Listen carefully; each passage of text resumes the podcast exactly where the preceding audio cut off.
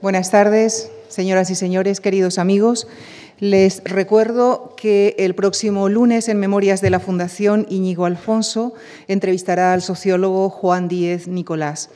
Y hoy seguimos eh, con, el, con el ciclo titulado Universo de Co que continuará la semana próxima con la proyección de dos películas emparentadas con este estilo, Metrópolis de Fritz Lang y Salomé de Charles Bryant, que serán presentadas por el guionista y director de cine Antonio Jiménez Rico. Y esta tarde agradecemos la generosa participación una vez más en nuestro programa de conferencias de Juan Manuel Bonet, escritor, crítico y actualmente director del Instituto Cervantes de París. Antes lo fue del Instituto Valenciano de Arte Moderno, IBAM, y del Museo Reina Sofía. Ha comisariado numerosas exposiciones, además de muestras y retrospectivas en torno a escritores y artistas. Juan Manuel Bonet es un estudioso de los movimientos artísticos de las primeras décadas del siglo XX. Es un investigador de las vanguardias y no solo de la española, a la que dedicó su reconocido diccionario, sino también de las internacionales en sus diversas manifestaciones artísticas que incluyen la literatura, el arte, la música, la arquitectura o la fotografía. En su amplia obra se cuentan monografías, libros de poemas y ediciones críticas. En 2012 editó Las cosas se han roto, una antología de la poesía ultraísta. Esta tarde, Juan Manuel Bonet nos invita a un viaje, a un viaje por todo el planeta a través del Art Deco.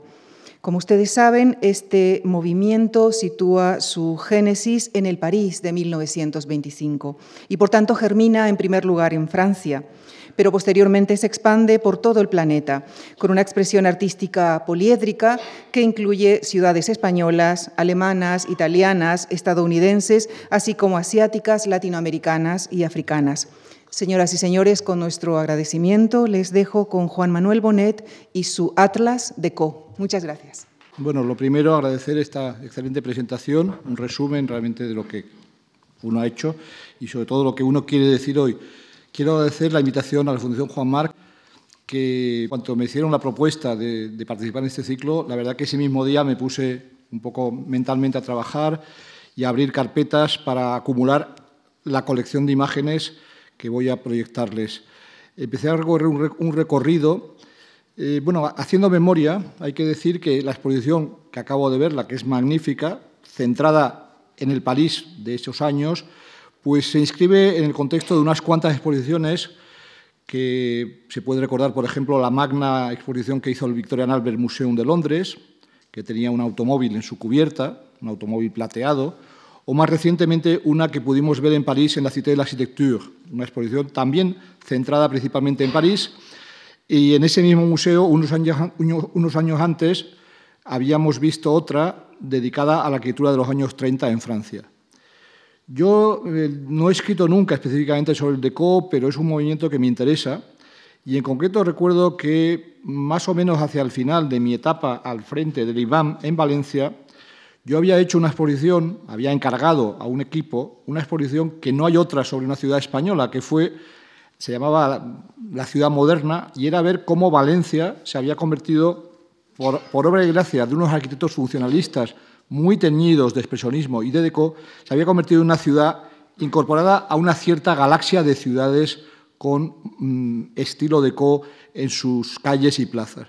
Y entonces se me ocurrió con un buen amigo de allá, Juan Lagardera, empezamos a pergeñar una exposición que si no la llamamos Atlas Deco, ahora mismo no me acuerdo si le pusimos título, pero yo veía, veía la fachada del IBAM y unos letreros que pusiera Deco, Valencia, Shanghái, Dakar, Montevideo, eh, Miami, un poco por ahí. Y por lo tanto, lo que os propongo ahora es un poco eso mismo, hacer un viaje que empieza en París y que no sé muy bien dónde terminará, por las ciudades en las cuales se respira una cierta atmósfera de co. Los años 20 del siglo que todavía no, nos resistimos a llamar pasado, porque es nuestro siglo, lo queramos o no, los que tenemos ya una cierta edad, pues los años 20 de ese siglo fueron de coexistencia de muy diversos fenómenos. La historia canónica nos diría pues, que esos fenómenos fueron la consolidación de los maestros Fauve y cubistas, el emerger de una abstracción geométrica y paralelamente de la arquitectura funcionalista, con centros en la Bauhaus alemana, en Holanda y en la Rusia soviética. La aparición de Dada y casi enseguida del surrealismo y luego los varios fenómenos del rappel o retour à l'ordre, también con epicentro en Francia, pero con desarrollos muy, muy importantes en Italia, Alemania y también España. Y el DECO es como complicado de colocar en ese mapa porque no es un movimiento articulado como estos que acabo de enumerar. Cada uno de estos movimientos que acabo de enumerar tienen teóricos que insisten muchísimo en mantener un orden dentro del movimiento. El DECO es una cosa que no es así. Es un estado de ánimo, es una atmósfera, es una voluntad de construir un arte adaptado a la vida moderna, de convertir la ciudad en un espectáculo integral. Eh, es una realidad transversal. Si retomáramos aquel gran título de María Luisa Caturla, Arte de épocas inciertas, pues el, el deco sería un estilo incierto, un estilo incluso maldito, en cierto modo, todavía ha costado bastante trabajo que la historia canónica aceptara muchas de estas cosas. Quizás ya está totalmente aceptado en el campo de las artes aplicadas, pero en el campo de la pintura, o de la fotografía o de la arquitectura, pues no está tan claro. Y bueno, lo que no está tan claro, entre otras cosas, es que muchas veces el deco va entremezclado. Es decir, que, por ejemplo, ciertos arquitectos funcionalistas, lo veremos, pues claro, Terragni, Giuseppe Terragni, el italiano y fascista, no se le puede considerar deco porque era casi tan constructivista como los rusos, pero otros arquitectos funcionalistas veremos muchos ejemplos que fueron arquitectos más híbridos, eh, que tenían más entronque con un clasicismo, que tenían más voluntad de, un cierto barroquismo, una cierta, una cierta profusión. El deco es un estilo profuso, es un estilo excesivo, es un estilo que a veces nos, molesta porque puede también caer muchas veces en, en lo kitsch. La ciudad de Co es una ciudad de carteles, de neones, como este que tenemos en la pantalla, inmenso, el que la casa Citroën, que es una casa muy deco. En la exposición que hay arriba hay un cartel de una de las expediciones de Citroën, la famosa eh, Croisière Noire y la famosa Croisière Jaune, fueron espectaculares, generaron un abundante material iconográfico, tanto de fotos como de cartelería, y bueno, van asociados a esta gente, a estos constructores que cuando la exposición del 25, que da nombre al movimiento, precisamente utilizaron la Torre Eiffel, que quedaba de otra exposición, de la del 89, la utilizaron como soporte para ese luminoso extraordinario. La ciudad de Co, por lo tanto, es una ciudad de carteles, mucha cartelería, de neones, de tiendas a veces con tipografías absolutamente llamativas, de plantas modernas como el cactus, de metales cromados, barandillas, rejas, de jazz band, una ciudad de casas que no son las casas ortogonales del constructivismo, sino casas con elementos, ya digo, más barrocos y decorativos. Si uno quiere, por ejemplo, ver un, museo dedicado al deco, es bastante difícil, pero si van a París, les recomiendo que vayan a las afueras de París, a Boulogne, hoy llamada Boulogne-Billancourt, y allí se van a encontrar con un museo eh, muy cerca de una alcaldía deco, de una alcaldía del, alcalde Morizet, que era el, eh, era el abuelo de la política golista actualmente en activo, Nathalie Kosciusko-Morizet. Bueno, pues el alcalde Morizet hizo de esa ciudad, que era la ciudad donde murió Juan Gris, por ejemplo, y donde construyeron edificios Le Corbusier o Mal Stevens, pues hizo de esa ciudad una ciudad que podríamos caracterizar como bastante deco. Y allí hay un museo que el edificio no es muy bonito, no es deco y es mucho más tardío, pero hay un museo de années 30 y ese Musée des années 30 ha recogido muchos depósitos, incluso del Pompidou, que no los quiere en sus salas, allí están. El museo eh, mm, lleva el nombre de Paul Belmondo, que es el padre del actor, un escultor de ese estilo también, y en él están los pequeños maestros de la pintura y la escultura, todo un territorio de lo colonial, que también está presente aquí en la exposición y que vamos a ver también ahora, y muchas cosas de arquitectura, cartelismo, arte decorativo, etc. Es realmente un museo perfecto para ver todo esto. En París, el tiempo del cual vamos a hablar está jalonado por una serie de exposiciones de carácter internacional. La primera fue la exposición que dio nombre al movimiento, esta exposición del 25 con la Torre Eiffel de eh, Citroën. La siguiente exposición eh, en este, de la del 25 está totalmente documentada la exposición aquí arriba, no voy a eh, abundar más en ello, pero esa exposición, evidentemente, colaboran en ella una enorme cantidad de grandes nombres de la arquitectura de ese tiempo, entre ellos eh, Albert Laprade, por ejemplo, que es alguien que fue muy ecléctico, fue, eh, veremos algún otro edificio de él, pero hizo, por ejemplo, también en estilo neocolonial la Casa de Cuba en la ciudad universitaria de París, también es de ese mismo arquitecto. ¿no? Bueno, pues, pues eh, La Prade es uno de los que están, arriba hay una espléndida maqueta de un edificio hecho para la exposición del 25 por Malé Stevens, que luego vamos a ver cosas de él, y algunos de estos nombres se van a repetir en la siguiente convocatoria, que es cinco años más tarde la exposición colonial. Es la exposición digamos, del apogeo y pronta caída del imperio colonial francés y va a ser pues, un momento mm, eh, muy vistoso en el cual eh, los surrealistas van a estar totalmente en contra de aquello, pero eh, Francia va a vibrar, digamos, viendo una cierta exaltación de esa pluralidad de estilos que, que, implica la idea de un imperio, es decir, que había en esa exposición se dan cita lo africano, lo magrebí, lo camboyano, que está entonces muy de moda vía Malraux. Hay una iglesia, que es esta iglesia que hace el arquitecto Paul Tournon, que lo volveremos a ver, y hay un extraordinario museo, que es un edificio que aquí lo, ven eh, en su fachada, es un edificio también de la PJAD, de nuevo, eh, luego ha sido el Museo de las Artes Africanas y Oceánicas. Existe un libro de Bernard Plossu que poco antes de que se desguazara fotografió ese museo como tal. Y es un lugar bastante alucinante en la Porte Dorée, en el cual ven aquí la fachada esta con los detalles camboyanos eh, de, un escultor llamado Alfred Janiot. Y luego en el interior hay muchos murales, como se puede ver aquí, eh, murales de eh, Jean Dupas y de Ducos, entre otros. Es, un lugar bastante fantasmagórico, digamos. La siguiente cita, en un París que se puebla de nuevas iglesias de Co, eh, se puebla de, nuevos barrios en su periferia, las habitaciones à bon marché, pues en ese París la siguiente cita va a ser en el 37.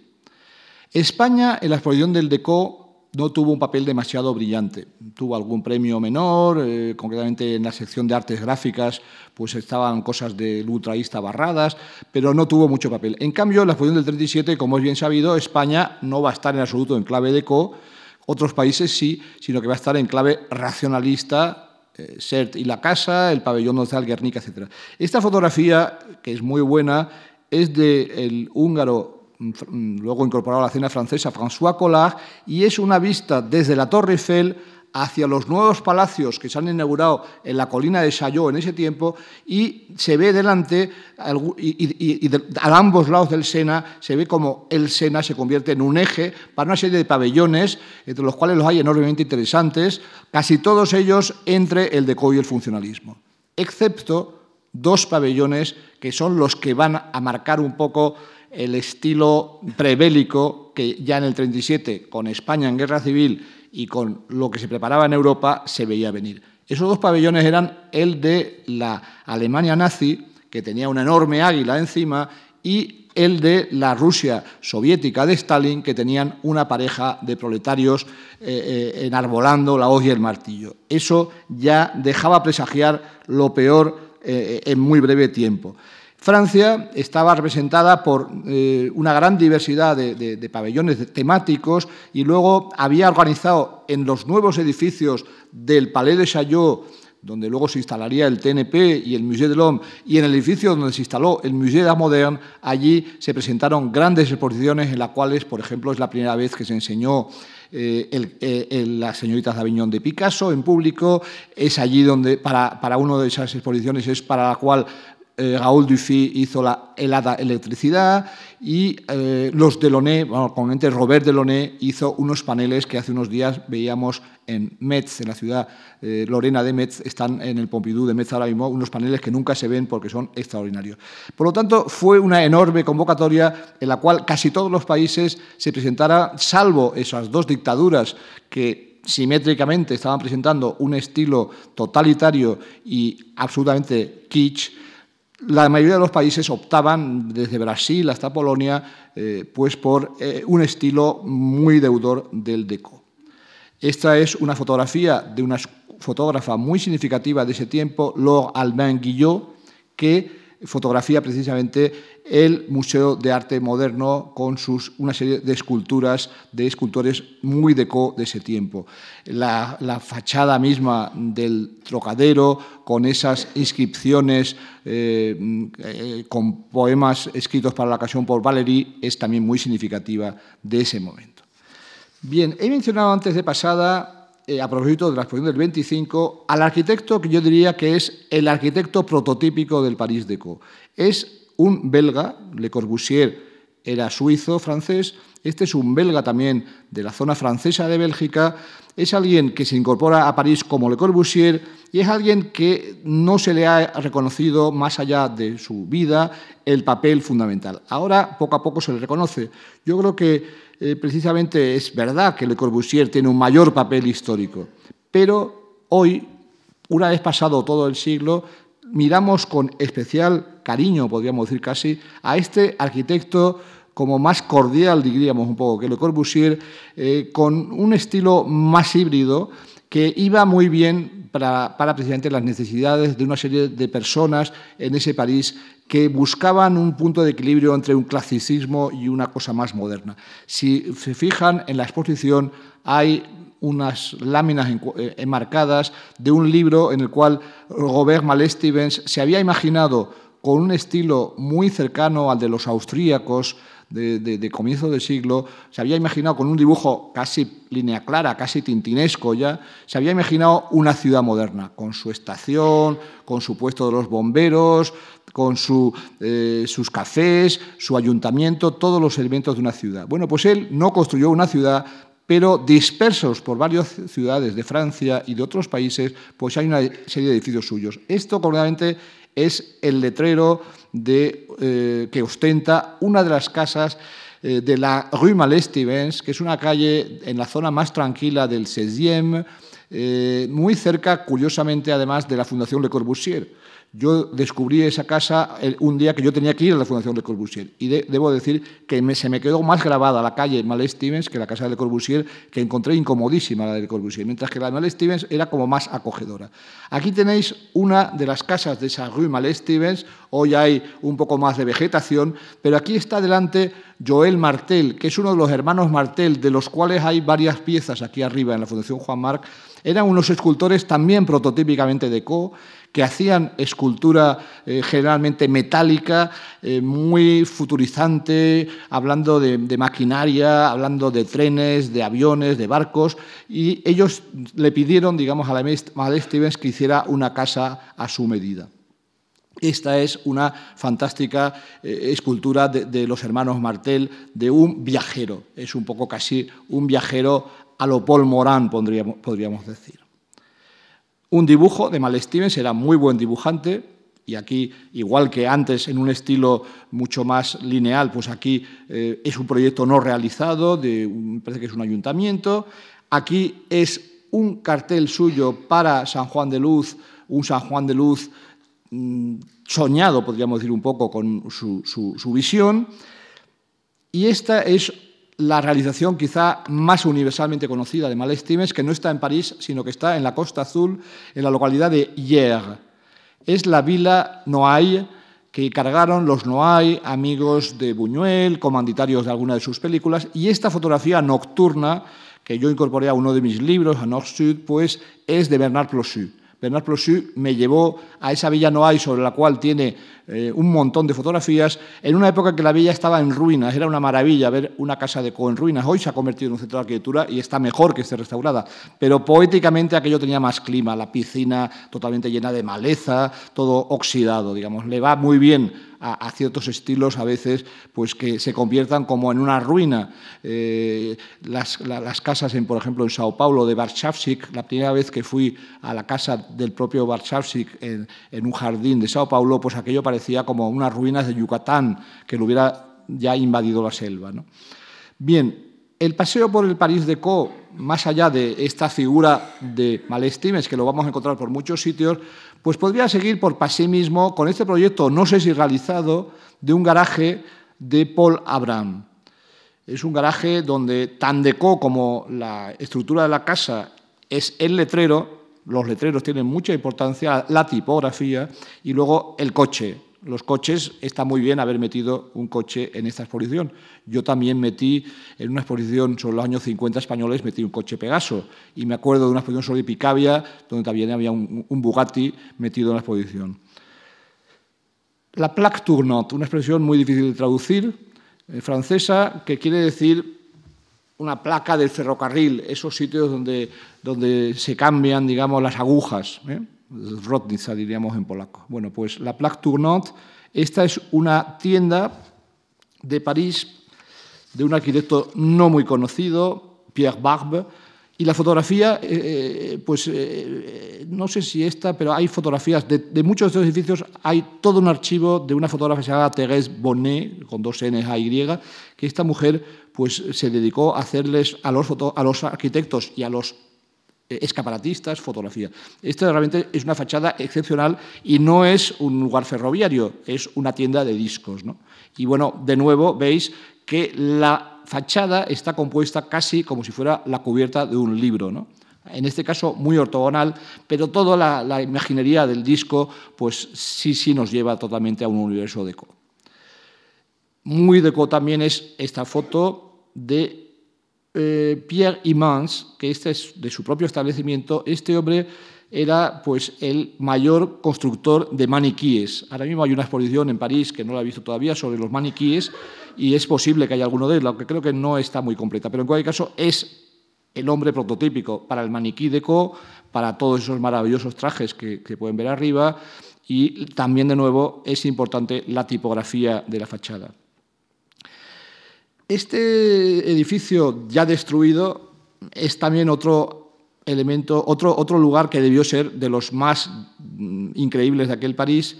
Y con este arquitecto he dado hace muy, muy poco, mm, no van a imaginarse cómo, trabajando sobre la biblioteca de Juan Negrín. En la biblioteca de Juan Negrín pues me encontré una plaquette sobre él, una separata de una revista, eh, la, arquitectura modernista de Charles Siclis, y a mí la verdad que se me había escapado este personaje porque aquel París, el París de esos años, abunda en arquitectos. Realmente había arquitectos debajo de las piedras. La ciudad se transformaba muchísimo. Y entonces, este Charles Siclis pues, ha resultado ser, eh, alguien lo llamaba l'homme des Champs-Élysées.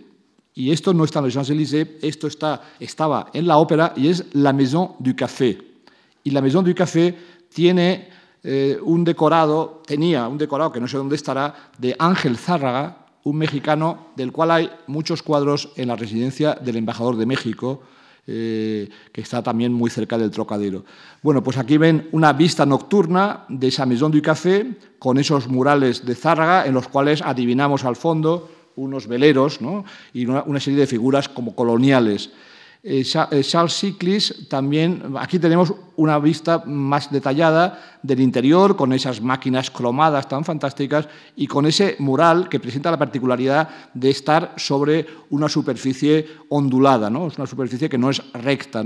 Este hombre decoró muchas iglesias de co de la periferia de París, de las que están más o menos del lado del periférico. En esa época se construye mucho por ese lado. Esta es una fotografía también de Collard, no sé de qué barrio, no lo adivino, pero puede estar del lado de la Porte de Vanves o puede estar del lado de la Porte Mayor, no sabemos muy bien. En cualquier caso, se ve la transformación que supone esas construcciones, esos inmuebles HBM muchas veces, eh, habitación eh, Bon Marché, que luego se llamarían HLM, mm, de, denominación de más triste eco, que sería habitación eh, de loyer modéré. Eh, otra fotografía de, esa época, de, esta de Roger Chal, de un, no sé qué lugar de París, pero en cualquier caso, prototípicamente de. Veis, yo creo, a través de esa sucesión de imágenes, cómo la ciudad va cogiendo, digamos, este tono. Eh, este proyecto no realizado para una biblioteca, para una librería, perdón, de Lesine, que es uno... En esa época se editaban muchos álbumes de láminas, muchas veces con láminas fotográficas y luego otras con pochoir, donde los arquitectos, los decoradores proponían sus, imágenes eh, con esta limpieza que daba la técnica del pochoir, que es una técnica como de plantillas, eh, un poco parecida a lo que hoy sería la serigrafía. Los garajes. En esa época se construyen muchos garajes, muchos cines, muchas librerías, muchos cafés y muchas iglesias. Este es un poco el repertorio de edificios que hay en París. Y este garaje, que ya no existe, de nuevo es de Labjad.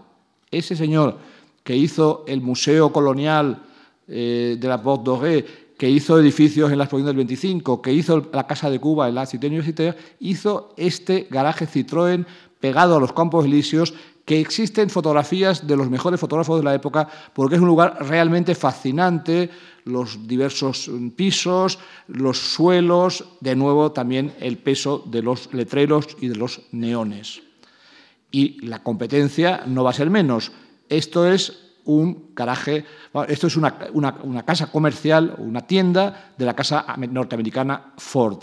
Y este edificio está hecho por un competidor directo de Malé Stevens, de, de Ciclis y de Labjad, que se llamaba Michel Roux Spitz. Este hombre, no tengo fotografía del edificio, pero gracias a José Muñoz Millanes, que nos hizo a Mónica y a mí un recorrido fantástico en su día del lado del Montsouris, descubrimos un lugar al cual volvemos muy a menudo, que es la fachada que Roux Spitz hizo en una calle pegada al Montsouris, donde estaba en la planta baja eh, el taller y la tienda de eh, eh, creador de lámparas, Pitzer, y en la casa hay una placa que recuerda que ahí, vivía un aviador con su madre, que era nada menos que Jean Mermoz, el otro aviador emblemático de Francia junto con Saint-Exupéry. Ese lugar tiene una especial magia, el aviador, las lámparas y la arquitectura de Ruespitz. También hay edificios de él, del lado de la Muette, hay algún edificio. Eh, hay, eh, creo que hizo también, hizo también, sí, en los muelles del Sena, el, edificio de apartamentos súper lujoso donde vivía Jean Gigoudou, otra placa lo recuerda. Hay sitios muy modestos. Yo a este todavía no, no, he llegado. Quizás mi amigo Fernando Castillo haya llegado a él, porque este es un lugar modianesco, este es un lugar que sale en la novela Dora Brunner de Patrick Modiano, El cine Ornano. Si os fijáis, esto es arquitectura de una humildad extrema, pero contribuye, digamos, a que la ciudad tenga el aire certis que tiene. Esto, en cambio, es un cine mucho más visible, está, digamos, en, los campos elíseos y es un cine activo de, un arquitecto que ha hecho una fachada como plegada, un poco parecida a la que hizo Castro Fernández Show aquí en Madrid, enfrente del Retiro. Hablaba de las iglesias, enseño esta, que es una, es una iglesia de León Azemá, un hombre que había tenido el premio de Roma, que venía de una formación académica y que aquí como en todas estas iglesias de la periferia, esta está en, uno de los bulevares, esto está muy cerca del Parque Brassens, por ahí, también sale en una novela de Modiano, por cierto, es la iglesia de San Antonio de Padua, y tanto en el exterior veis esculturas como en el interior hay muchísimos artistas, muchísimos pintores que contribuyen con murales. Este mismo arquitecto hizo una mm, iglesia por delante de la cual paso prácticamente todos los días en París ahora, que es Saint-Pierre de Chaillot que tiene una fachada entre búnker, es como una iglesia neorrománica, pero con algo de búnker, con unos, neorrománicos muy inquietantes del futuro escultor Colabó Henri Bouchard. Seguimos en la periferia, allí asoma eh, de repente, es una fotografía del año 39 de la eh, Porte de Saint-Cloud, con sus esculturas, con esos edificios de Bon Marché y con un anuncio de Dubois, Dubon, Dubonnet, que es un cartel celebérrimo de, de Cassandre, que está también arriba. Mm, todo lo municipal, esta escuela de, señoritas, escuela maternel, pues es muy característica de la arquitectura municipal de ese tiempo. Y hablábamos de los neones, aquí tenemos uno espléndido en una fotografía de León Gimpel. El tren es algo de co casi por mm, naturaleza, y ese mismo tren, París-Lieja, lo anuncia este fantástico cartel de Junot, del cual yo solamente tengo una copia en tamaño postal de esa época. Eh, los interiores, he, escogido este interior de un, decorador muy reivindicado hoy, Moreau, porque nos, nos da una idea de cómo, digamos, eh, se puede construir un interior colonial en pleno París y, esto está totalmente vinculado, digamos, a la atmósfera de esa exposición colonial del 30 que, está muy bien evocada también arriba en la exposición. La vidriera, el arte de la vidriera, el gran maestro del arte de la vidriera es este eh, perdón, que es un hombre que su propio estudio era un edificio importante de la época, eh, hacía este tipo de preciosas composiciones que eh, renuevan totalmente este arte. Y dentro de este mismo tipo, pero esta foto es muy casera, está tomada con un móvil en el Museo de Chartres, eh, nos encontramos de repente con esta pieza que no explicaba casi lo que era, estaba en una sala dedicada a un escultor llamado Henri Navarre, que luego resulta que esto pertenecía a un conjunto de vidrieras, esta de temática portuaria fantástica, eh, de, mm, que habían estado destinados, lo había hecho con un vidriero, eh, que sabe el nombre y todo, para el periódico L'Intransition. Ese periódico ya no existe y esas vidrieras, por lo menos esta, ha acabado en ese Museo Provinciano de Chartres. El mundo de la prensa es muy importante, evidentemente, en París, y no en París, pero en la vecina Bobigny, tenemos esta fantástica torre de la imprenta del semanario L'Illustration, que es el semanario que después vendría Paris Match, pero en esa época es el semanario, digamos, por excelencia, que se, que se, que se lee, semanario ilustradísimo, en el cual, por ejemplo, saldrán muchas de las fotografías importantes de la Guerra Civil Española en números muy buscados hoy. Antes hablaba de la ciudad del cartel. Mi siempre recordado amigo Carlos Pérez hizo para, mi programación en, el Reina Sofía una exposición que se llamó El espectáculo está en la calle. Era una frase de Brest y esa exposición estaba dedicada a tres maestros que eran Cassandre, Paul Collin y Lupo. Cassandre es el maestro absoluto. En esa época compramos dos carteles suyos para el Reina Sofía y mi intención, digamos, era colocarlos, no llegué a colocarlos nunca porque me fui al poco tiempo, pero los hubiera colocado, si, si hubiera tenido tiempo, al lado de Fernand Leger. Es tan bueno como Fernand Leger y eh, eh, estos carteles ya en la época admiraban a todo el mundo, eran muy apreciados en Alemania, aquí en, eh, en Madrid, Jiménez Caballero, en su casa diseñada por Yal, muy de co, entre funcionalista y de co, tenía uno de esos carteles. Cuando le entrevisté a Jiménez Caballero para un programa de Paloma Chamorro, le coloqué el facsímil detrás y se quedó así como, hombre, esto me suena, ¿no? Este, es el, eh, este no es el cartel que tenía él, pero es muy parecido, el Nog Express. Esto está arriba también en la exposición. ¿no? Son carteles de una exactitud increíble, eh, son carteles compuestos con un espíritu geométrico y muy decorativos a la vez y siempre la rotulación que aquí mismo, pues ese, esa letanía de ciudades que parece un poco la del Jalalí de Huidobro, Londres, Bruselas, París, Lieja, Berlín, Varsovia, Riga, en fin, es todo, todo un viaje a lo Paul Morán. Los barcos, la French Line, de nuevo citaré a Carlos Pérez, que en el Moving hizo una exposición extraordinaria con un catálogo increíble dedicado a la French Line, los paquebotes que cubrían la línea mm, Le Havre-Nueva York. Todo eso está en un museo ahí en Le Havre, que es una ciudad, por cierto, hecha por Auguste Perret, rehecha por Auguste Perret, un precursor de todo esto. Bueno, pues estos carteles de paquebotes son canónicos y los hay en casi todos los países. Hay carteles alemanes, hay carteles italianos, hay carteles belgas, hay una, se podría hacer una exposición solo dedicada a este tema. El tema del paquebote, además la poética del paquebote la encontramos también en la fotografía. ¿Qué fotógrafo de esa época no fotografió las chimeneas de los barcos o las grúas de los puertos? También los poetas los cantaban. El interior de los paquebotes. El paquebote era como una pequeña ciudad flotante era un microcosmos y en ese microcosmos el maestro absoluto era Jean Dupas, del cual hay obra aquí arriba. Fijaros esta decoración absolutamente barroca y profusa para el paquebote Normandie, que es uno de los paquebotes emblemáticos de la French Line en esa época. El mundo de los discos, vimos ante la plaque tournante, aquí tenemos un cartel de Paul Colin para una tienda de discos y tocadiscos, un cartel absolutamente de co también, evidentemente. La música de jazz y Josephine Baker, icono absoluto de la época. Aquí no es el famosísimo cartel de Colin, sino que es otro cartel de Caron, pero en cualquier caso los bailes negros de Josephine Baker están en el centro, digamos, del imaginario de esa época.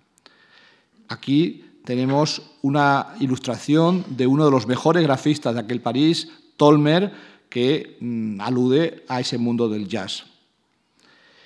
El mundo del cine, no solamente los cines, sino las películas, Esta es una película en concreto de Marcel L'Herbier, un cineasta de vanguardia.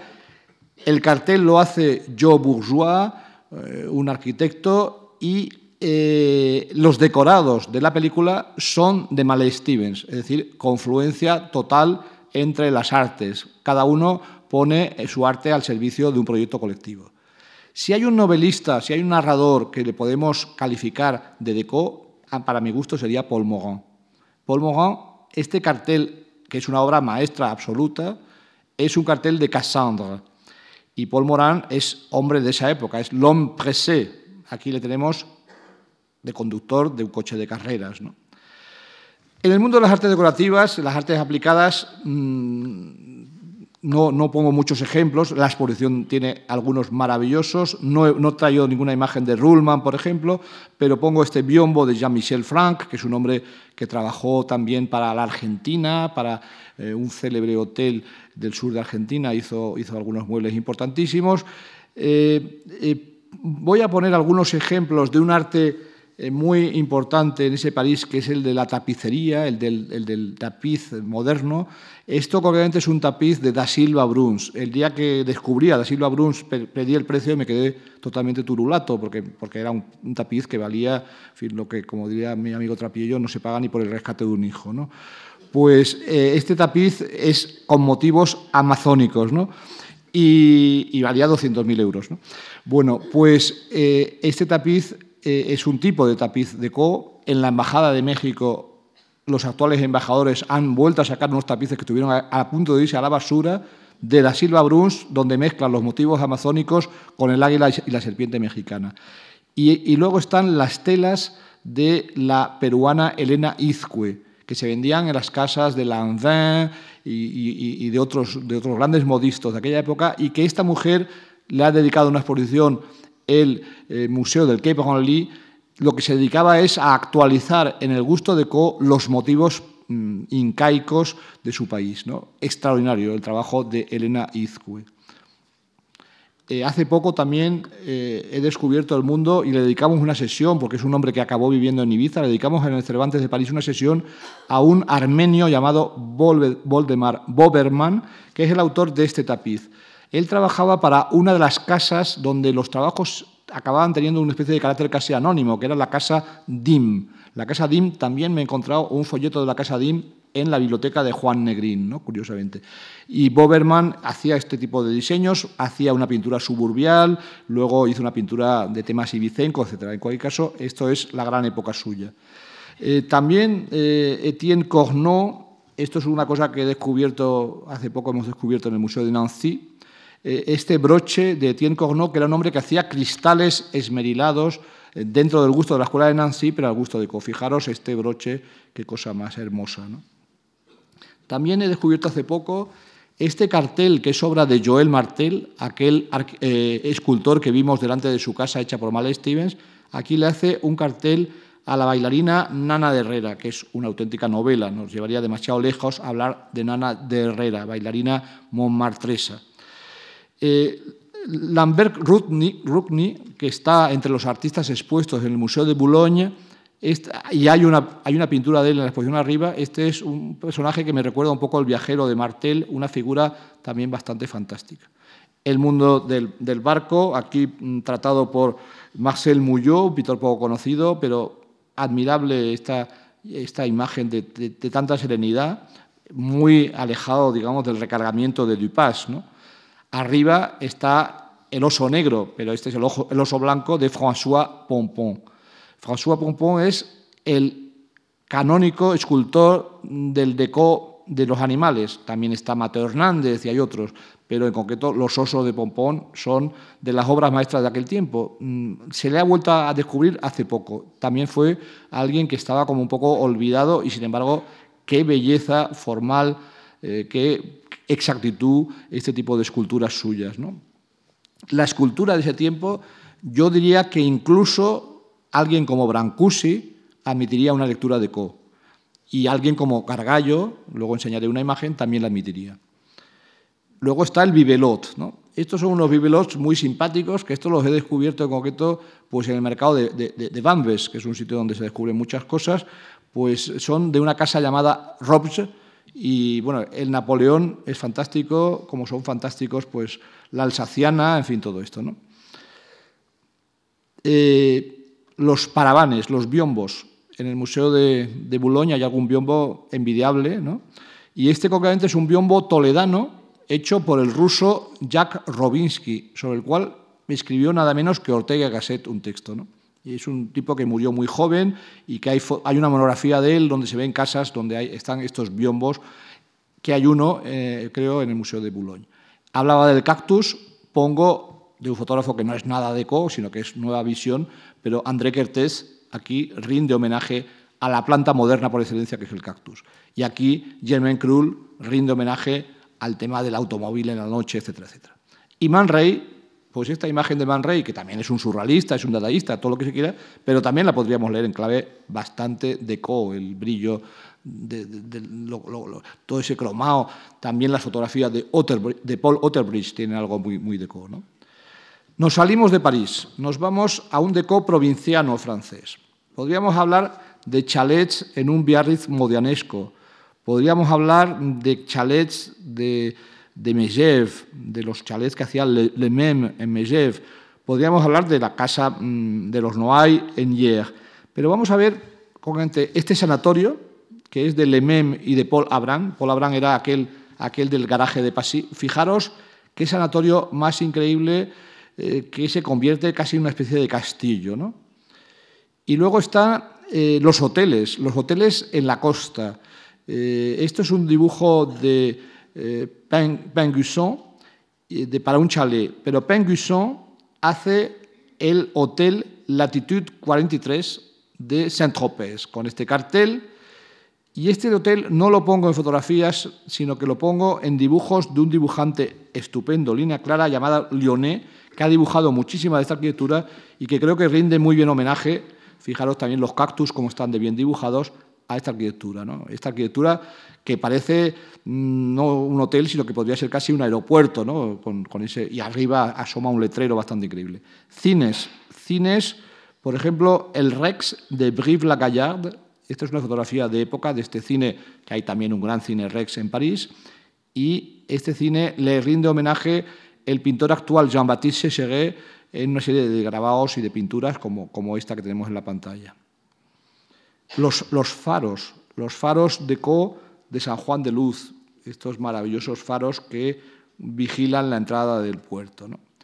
Y última imagen de la Francia continental, porque Francia entonces tenía también colonias, es esta de la Casa Kodak en Quimper por el arquitecto eh, Mordrel, que luego sería uno de los líderes del nacionalismo bretón colaboracionista directamente con los nazis, no con otros pero en cualquier caso, de repente, antes de meterse en esas locuras, había hecho este espléndido edificio Kodak muy emblemático.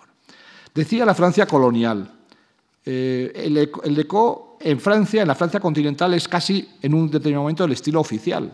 El estilo oficial para el, palais, para el Trocadero, para el Museo Modern, para muchas cosas. ¿no? Pero, pero desde la exposición colonial esto se va a trasladar a las colonias. Y entonces en las colonias nos encontramos a veces con los mismos arquitectos, otras no.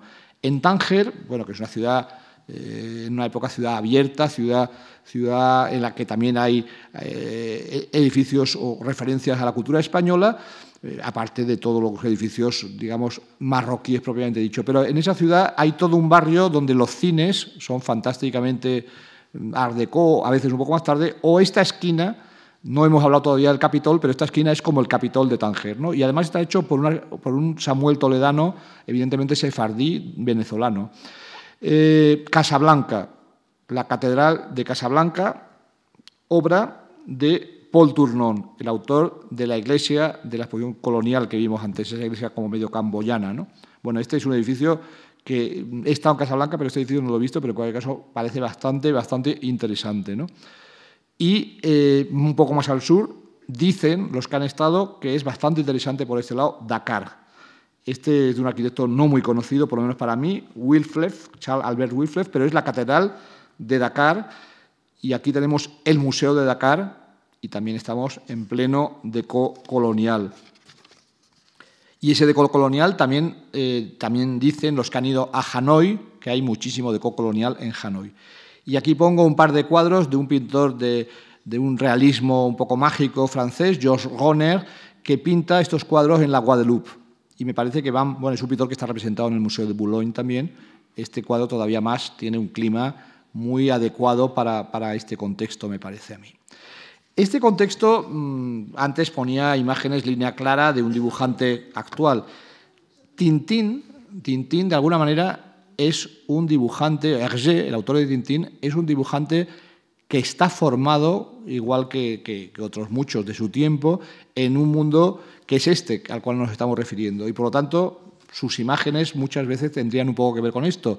La Bruselas que aparece en los fondos de algunas aventuras es una Bruselas, si os fijáis, de bulevares con edificios de habitaciones muy parecidos a los de París, muy por ese, lado. No pongo muchas imágenes belgas, pero hay evidentemente un deco belga. En Bruselas estaba Víctor Bourgeois en concreto, que estaba entre el funcionalismo y el deco, y está en Bélgica este edificio de un tal Loren Brugemann, que no se conoce prácticamente ninguna otra, obra de él, pero es el Hotel Normandie, que está en la costa, parece ser. He visto varias imágenes, esta no es muy buena la fotografía, pero en cualquier caso creo que tiene bastante poesía el, lugar. ¿no? O sea, sería bueno mandar a, un buen fotógrafo a hacer fotos allí. Y esto es un cartel de Leo Marfurt para las playas belgas, que también creo que dentro de su espíritu sintético funciona de maravilla. Gran Bretaña daría para muchísimo. Londres, si nos fijamos en el centro de Londres, por ejemplo, un edificio muy de un deco ya streamline, como, como va a ser en, Estados Unidos, sería el edificio de la BBC de Londres, por ejemplo.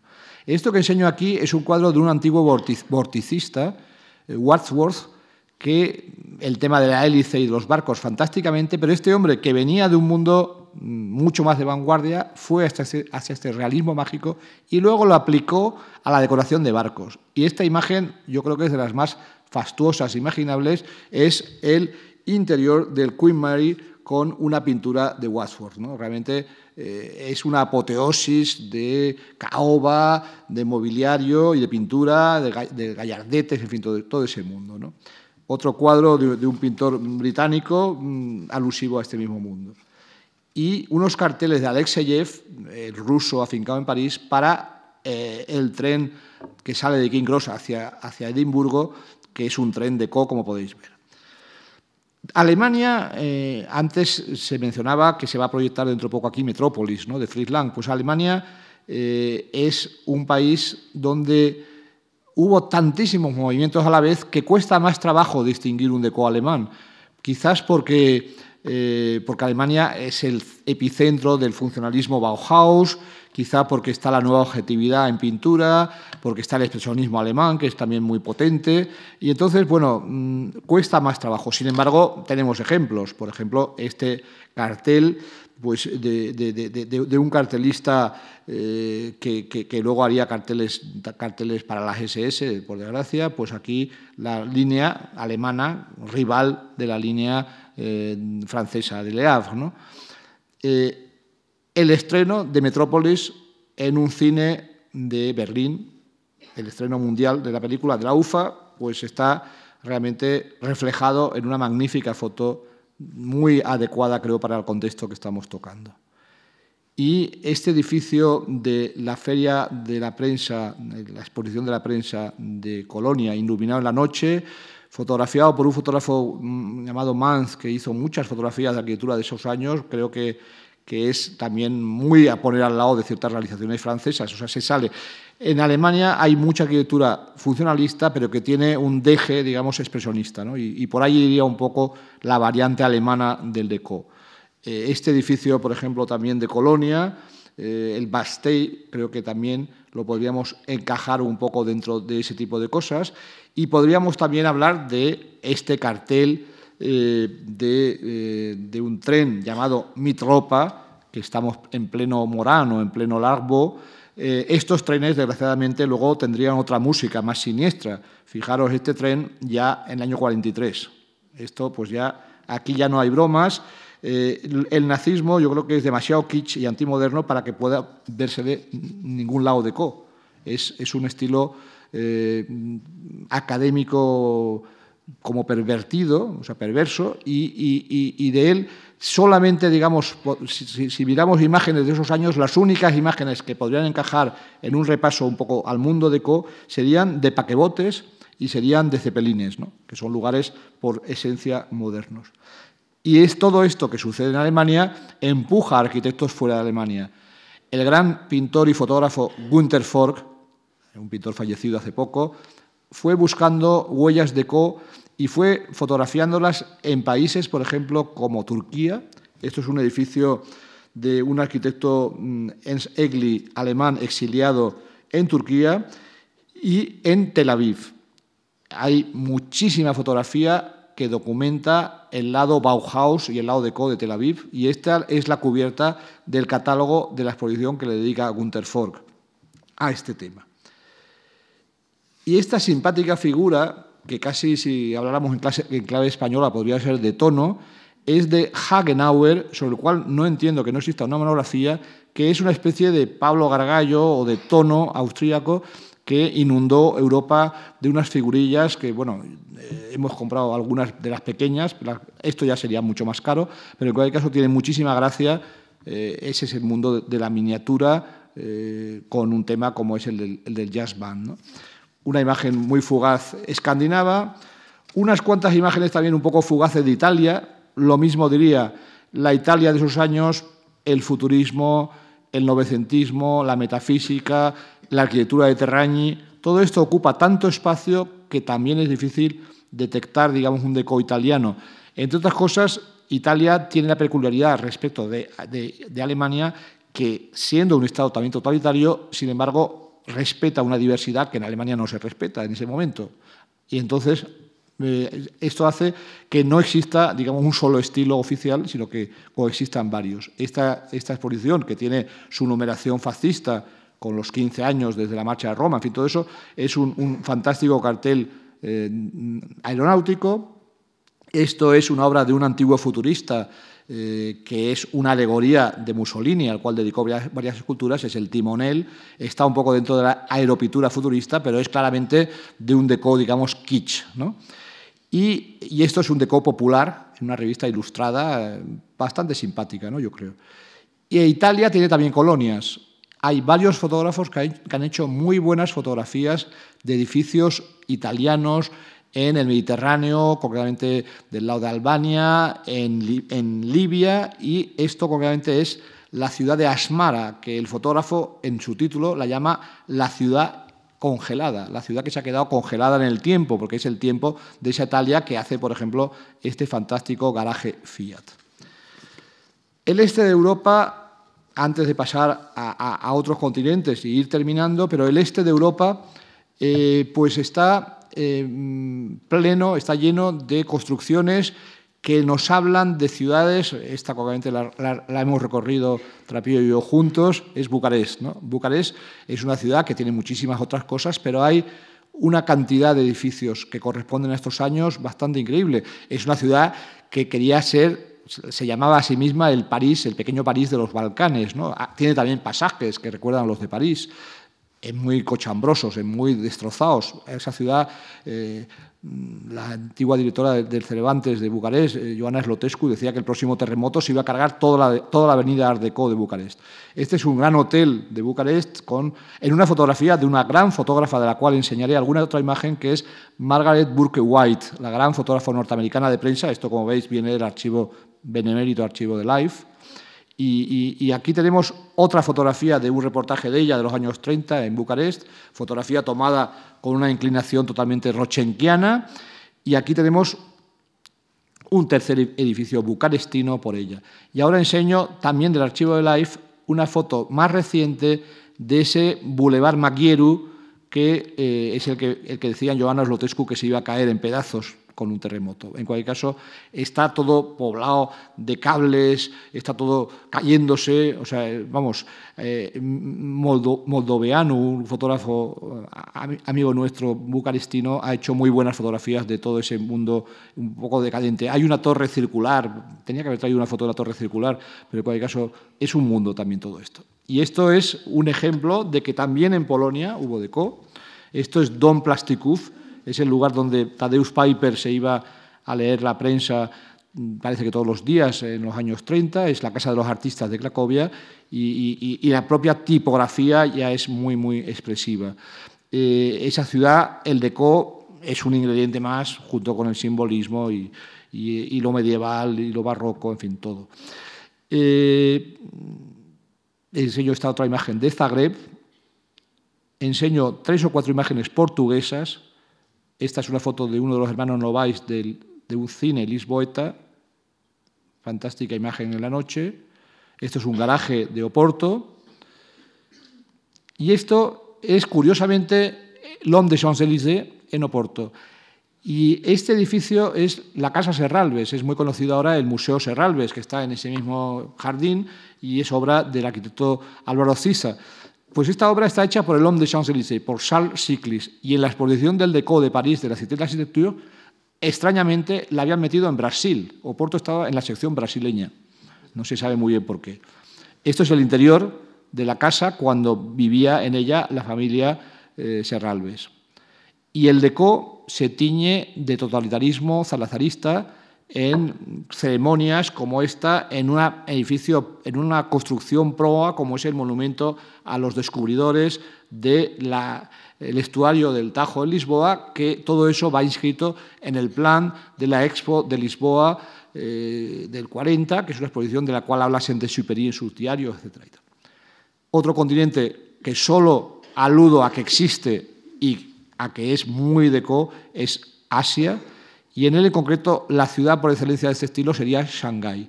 Shanghái, la concepción internacional de Shanghái, el Bund, es un lugar donde hay edificios como estos, muy increíbles, con decoraciones interiores muy increíbles. Este es otro mundo también tintinesco. ¿Os acordáis, los que seáis tintinescos, del Loto Azul? Pues ahí salen esos edificios eh, al fondo de, aquellos malos que, con, los cuales se topa, se topa Tintín. Aquí está Chiang Kai-shek en un Shanghái que va a caer muy, poco tiempo después en manos de su rival Mao Zedong, en una foto de nuevo del benemérito archivo Life. Estados Unidos. Eh, yo podría haber casi mm, dedicado una conferencia entera al deco americano. El deco americano tiene su propio nombre, es el Streamline, es el estilo aerodinámico, es el estilo que ha hecho buena parte de la fama de Miami. En Miami el deco es una industria, es realmente algo turístico. Existen montones de, libros, no todos demasiado buenos, sobre el asunto. Una revista como Fortune, con esta cubierta de barco, nos da una idea un poco de por dónde va eh, el deco americano. Si uno va a Nueva York a ciertos restaurantes, a ciertos hoteles, verá, mm, me acuerdo de uno en concreto, intenté buscar la imagen y no, no caí eh, sobre ella, pero una vez estuve en un hotel en Nueva York que todo estaba decorado con frescos de co sobre Cristóbal Colón absolutamente increíbles. Y muchos recordaréis restaurantes que tienen ese estilo. La ciudad de Nueva York es una ciudad donde eh, el deco parisino cobra una especie de gigantismo bastante eh, sorprendente. ¿no? En concreto, eh, esta es una foto de un salón de Pittsburgh, de los salones Carnegie, donde vemos un preciosísimo cuadro que se ha perdido, y parece mentira con el tamaño que tenía, de Gerald Murphy, que es un, pintor del París Deco que enseña en su país esa fantástica pintura. Este hombre eh, era amigo de Hemingway y de toda la generación perdida y es un personaje como muy novelesco. ¿no? Eh, aquí tenemos un tren, un tren americano con su creador, el gran Raymond Levy, ¿no? un grande del diseño. Aquí tenemos quizás, me parece que es la de Cleveland, la más conocida de las arquitecturas eh, Mm, streamline hechas para las líneas de autobuses Greyhound, que son súper conocidas allá, y este edificio eh, es un deco un poco disparatado, que, se, que, se, que se convierte realmente en un estilo incierto. Pero volviendo a la propia Nueva York, la propia Nueva York, esta es una foto de la misma fotógrafa que enseñaba las fotos de Bucarest, es conocidísima, es un aeroplano eh, sobre la ciudad de Nueva York. Y fijaros que el tema lo repiten y lo repiten otros fotógrafos. Aquí va otra fotografía del mismo tipo, y aquí va otra muy bonita de Marden, me parece que es un fotógrafo de National Geographic, que también tiene un archivo espléndido de fotografías de esta época. Esto es el imaginario de la ciudad de Nueva York con el avión y el barco abajo, todo esto junto. Y este es el famosísimo clipper de la Panam que hacía la línea Nueva York-Lisboa, que es, en fin, ya estamos metidos casi en la película Casablanca, ¿no? porque esta es la línea de la libertad o una de las líneas de la libertad. Eh, en fin, había algunos percances, por desgracia, a veces, pero esto tiene una gran, gran importancia simbólica. Este es el clipper con los viajeros que vienen de Nueva York bajando en Lisboa. El Rockefeller Center. Allí tenemos a un español metido dentro, Sert, con sus pinturas, que es un hombre que viene de otro contexto, pero que se admite de él una lectura de Coe, ¿no? digamos. Otra fotografía del Rockefeller Center y el Radio City Hall, edificio también streamline, con ese gigantismo, digamos, americano. La ciudad fotografiada para Life por Eisenstadt, Miami enseñó toda la fotografía de Life de toda esa cadena de edificios en la costa, un hotel en Daytona Beach, también en Florida, que se llama Hotel Streamline, o sea, ya en la propia época ya se llama Hotel Aerodinámico. Y esta es una fotografía también de Eisenstadt, de un mercado, me parece que es en Los Ángeles, ¿no? Premier Market. Y la catedral de Tulsa, ¿no? No sé casi ni dónde está Tulsa, pero en cualquier caso apetece entrar en esta catedral porque es el delirio un poco del deco de París de las iglesias, pero llevado, ya digo, repito, al gigantismo americano dos pinceladitas cubanas con el señor Bacardí delante de La Habana y un edificio de Co de La Habana. Los que conozcáis Buenos Aires sabéis que el que exista este libro llamado Buenos Aires, Art Deco y Racionalismo está clarísimo. Yo propondría empezar un recorrido por el Buenos Aires Deco, por el bar del Hotel Plaza, tomándose un Bloody Mary, rodeado de pinturas de Co, y luego ir brujoleando por esa zona. Eh, la ciudad, esto me imagino que es lo que veía Saint-Exupéry desde la ventana de su cuarto. Era eh, un hombre que no le gustaba Buenos Aires, a Saint-Exupéry. Él estaba allí de trabajo por la línea, por la aeropostal, y decía que era una ciudad inhumana, eh, demasiado trepidante. Es una fotografía de Horacio Coppola, al cual he llegado a conocer bastante, y nos dice esa ciudad del neón, de esa ciudad que no para, con el eje luminoso de la calle Corrientes, con el obelisco de Previch al fondo.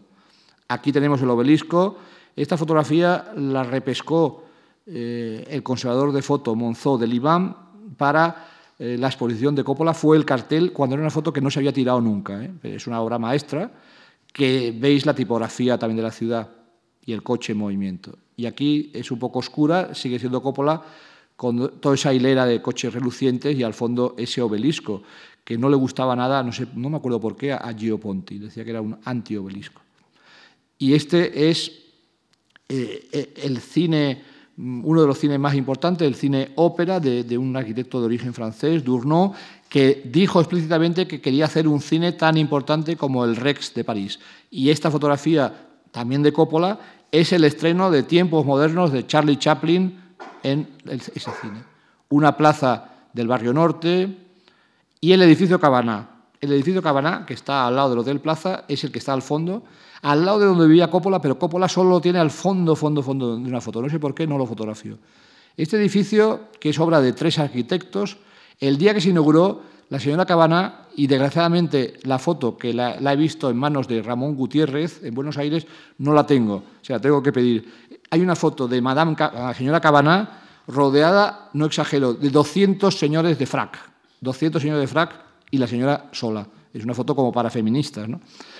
Entonces, ese edificio lo construyó Corina Cabaná, dice la leyenda urbana, que para taparle la vista de una iglesia neorrománica a su rival Mercedes Castellanos de Anchorena, que ocupaba un palacete hoy sede de la Cancillería, el Ministerio de Exteriores de allá. Sea como sea, el edificio visto desde el barco, visto desde el, visto buque bus, visto desde un avión aterrizando o despegando del, parque aéreo que hay ahí al lado, es como la proa de Buenos Aires. Es, un edificio absolutamente central. Deco en una etiqueta de hotel. Las etiquetas de hotel darían para mucho también a la hora de hablar de todo esto. Y Deco en La Pampa. Esto es un, lo descubrí, no, no he estado desgraciadamente por allí, pero me gustaría ir un día a estas ciudades fantasmagóricas donde un arquitecto un poco fascistizante llamado Salamone, de origen italiano, hizo para una serie de municipales, municipalidades cementerios y ayuntamientos de este calibre. ¿no? Fijaros qué locura, es un deco un poco delirante. ¿no? Montevideo, este edificio es el Palacio Salvo en un estilo anterior al deco, pero Le Corbusier se lo quería cargar, pero hoy es el verdadero símbolo de la ciudad. Y eh, es de un arquitecto italiano, Mario Palanti, y hay otro simétrico, más pequeño, en Buenos Aires, y se hacían señales ópticas entre uno y otro. Pero al lado está este Palacio Lapido, que parece berlinés, fantástico, de un racionalismo teñido de deco. Y en el centro, en la ciudad vieja, está este otro edificio también estilo barco. Existe un libro eh, llamado La arquitectura de estilo náutico en, Uruguay. Y este, este, edificio también tiene nombre marinero porque se llama El Mástil. Y esto es el Estadio Centenario, también con un dinamismo bastante bastante espectacular. Y en el vecino, Uruguay, en el vecino Brasil, perdón, Sao Paulo, lo que llaman en Sao Paulo la City, pintores como Rego Monteiro, escultores como Brecheret, Río de Janeiro, esta fotografía de Ballester, de un, de reloj en la noche, son ciudades en las cuales puede más digamos, una arquitectura de carácter más funcionalista dentro de ese funcionalismo tropicalista de Niemeyer, dentro de ese organicismo. O sea, eso se ve más, pero hay también todos estos ingredientes. Fijaros esta iglesia, Santa Teresina, me parece que se llama, de Río de, eh, Janeiro. Termino con una brevísima referencia a nuestro país, a España. España, hablaba antes de Pablo Gargallo. Fijaros esta escultura de Kiki de Montparnasse por Gargallo. Es casi un Hagenauer, es, digamos, un icono del Montparnasse de esos años convertido en una escultura de una gran pureza, pero que tiene a la vez algo de Vivelot Art Deco. No es cubismo purista, digamos, es un, es un cubismo teñido de estos acentos. En la exposición aquí hay varias cubiertas enmarcadas de publicaciones, de, Vogue en concreto, de este eh, pintor y ilustrador español de Valladolid, que yo lo llegué a conocer al final de su vida, Eduardo García Benito, que fue el español que estuvo en ese mundo de Vogue y Harper Bazaar. También estuvo Sánchez de Tejada, el futuro ilustrador de la Cruzada, también vivía en París en esos años. Eh, García Benito vivía en París e iba mucho a Nueva York también.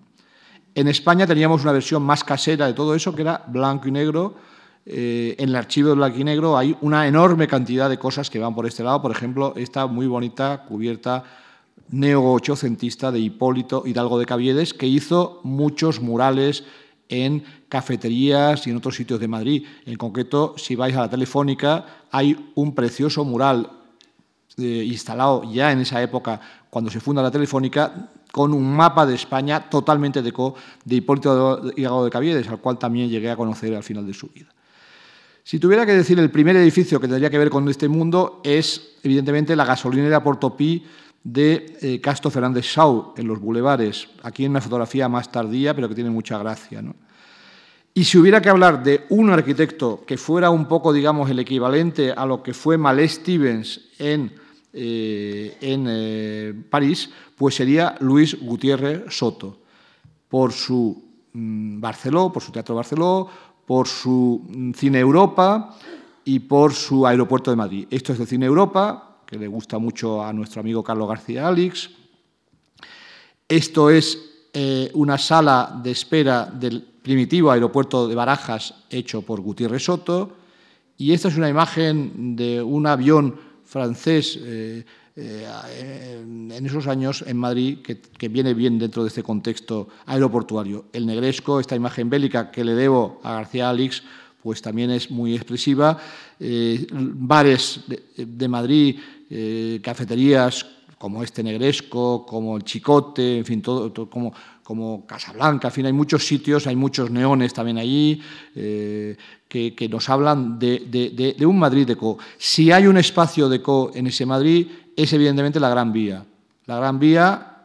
Esto lo acabo de encontrar en el también benemérito archivo de patrimonio de, nuestro Ministerio de Educación, Cultura y Deporte, eh, online me he encontrado esta maqueta del Capitol que no había visto nunca, que es fantástica, es como para encontrarla en el rastro realmente, y aquí otra vista de la misma maqueta. Este edificio ha sido asumido por generaciones y generaciones.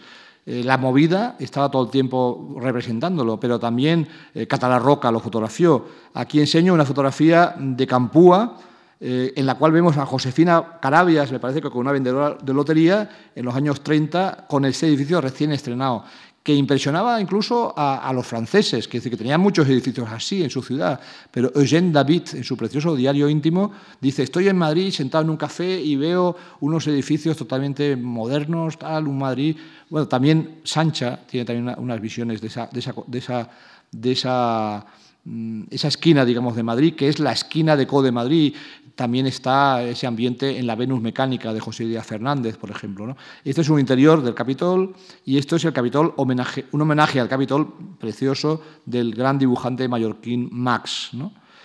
Eh, edificios más modestos, pero también interesantes. Este es el Teatro Fígaro de López Delgado, donde estaba la pintura del descanso, que ahora está en Reina Sofía, de Ponce de León, y este edificio, nuestro amigo Damián Flores, fijaros, pues es prácticamente la misma vista, lo ha interpretado en una preciosísima, una de sus preciosísimas vistas urbanas, sobre las cuales eh, hay textos de, Antonio Monet Correa, de Fernando Castillo, eh, grandes conocedores de todo, de todo este mundo. Y este mundo, esto está todavía entero. Eh, la pintura de Ponce León la compré yo para Reina Sofía. Y, este mundo es todavía, bueno, esto está por la latina, por ahí, pero, pero sí, bueno, está también esta foto de Díaz Casariego, del desgraciadamente eh, desaparecido mercado de, Chamberí, y, hay piscinas como esta de, Estela, en, eh, allá, allá por Ciudad Lineal, y hay arquitecturas humildísimas. Esta yo no me acuerdo ni dónde está, pero esto está del lado de Cuatro Caminos, una zona que, es muy como, como, la de la Noche de los Cuatro Caminos de, de Trapiello, pues hay, hay, estos sitios que esto ya no tiene ni autor, ¿no? pero es un, un popular que tiene muchísima gracia. ¿no?